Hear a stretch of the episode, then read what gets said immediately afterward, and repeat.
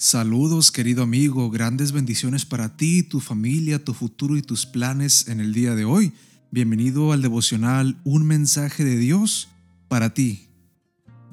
Este nuevo día nos despierta con el versículo y la promesa que se encuentra en Salmo 91.2, que dice, Tú eres mi refugio, mi castillo, mi Dios, en quien yo confío. Mi refugio y mi castillo. El Salmo 91 es uno de los capítulos más conocidos de toda la Biblia. Eso no debería sorprendernos, pues trata sobre uno de los temas que más necesitamos, protección y seguridad. En el verso 2 se nos invita a decirle al Señor, Tú eres mi refugio, mi castillo, mi Dios en quien yo confío. ¿Y qué pasa después que nos acogemos a la protección divina? Fíjate lo que dice el Salmo a continuación.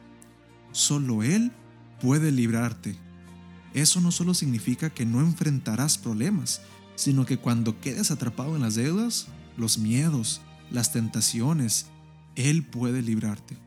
Puede ser que mañana caigas, pero Dios vendrá a tu auxilio y estando dispuesto a pelear para rescatarte a ti y a toda tu familia. De trampas ocultas y plagas mortales, el salmista utiliza la metáfora de las trampas que colocaban aquellos cazadores de su época, pero trampas también puede referirse a un estado emocional. Puedes quedar atrapado en un estado de pavor, de miedo incontrolable, de terror, de pánico por algo inesperado pero que se te presenta cuando no lo esperabas. Las plagas mortales pueden ser circunstancias externas, como por ejemplo la pandemia del coronavirus o cualquier desgracia que venga después. Dios nos ofrece liberación de todo eso. Y el resto de Salmos 91 menciona tres circunstancias en las que tú puedes reclamar la salvación y la protección que solo viene de Dios.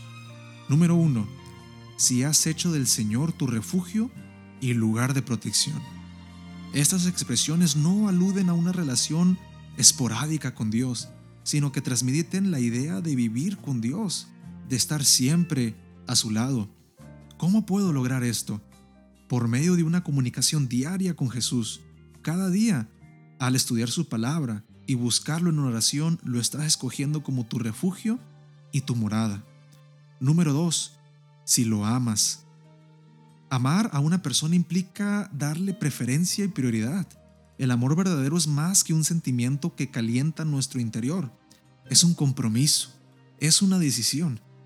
Y número tres, si le conoces.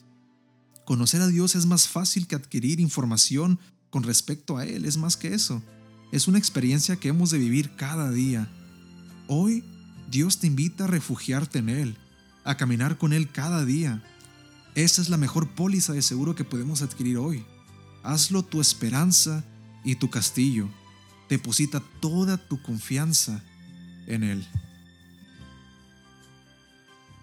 Este devocional, jóvenes, me recuerda a ese disco que encontré pegado en una estación de gasolinera aquí en Texas, que era una oración del Salmo 91. Y venía un testimonio atrás del disco como para convencer a la gente que orara el Salmo 91.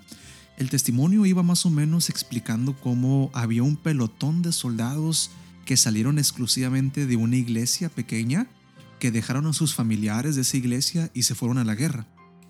Mencionaba cómo por días, semanas, mucho tiempo, los familiares, las esposas, los hijos de aquellos soldados que fueron a la guerra pusieron cada uno de los nombres en una pared junto con el Salmo 91 y todos los días oraban ese salmo sabrá cuántas veces. El resultado fue que tal oración poderosa hizo que cada uno de los miembros de aquel pelotón de soldados volviera sano y salvo y completo de vuelta con sus familiares. La mala noticia es de que todos alrededor de ellos habían perecido, habían muerto.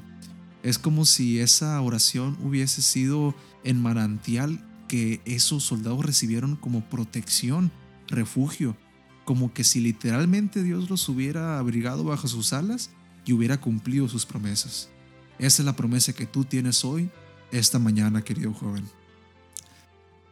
Febrero 17 tenemos hoy nuestro año bíblico que se encuentra en Deuteronomio 14, 17, así que te invito a pasar ese tiempo privado con Dios, a ese tiempo donde tú creces en santificación para cada día parecerte más a Cristo Jesús. Con todo esto, querido joven, querido hermano, te invito a orar. Querido y amante Padre, te damos tantas gracias por la bendición, el cuidado, tantas maneras en que tú nos das refugio, paz, protección en medio de un mundo lleno de destrucción, corrupción, Padre, en un mundo desértico lleno de peligro. Gracias Dios por ese oasis de vida. Te pedimos que esa promesa sea clamada a carne viva en cada uno de los que está escuchando esto. Bendice a cada joven, cada hermano, al empezar el trabajo, al empezar este nuevo día, que tu protección y tu presencia esté con ellos. También bendice a nuestra querida iglesia de Austin First, nuestra juventud Inspire, que tú la conduzcas, Padre, tú la tengas en tus santos man, en tus santas manos y que cada plan que tengamos por tu voluntad sea completado. En Cristo Jesús. Amén. Dios te bendiga, joven.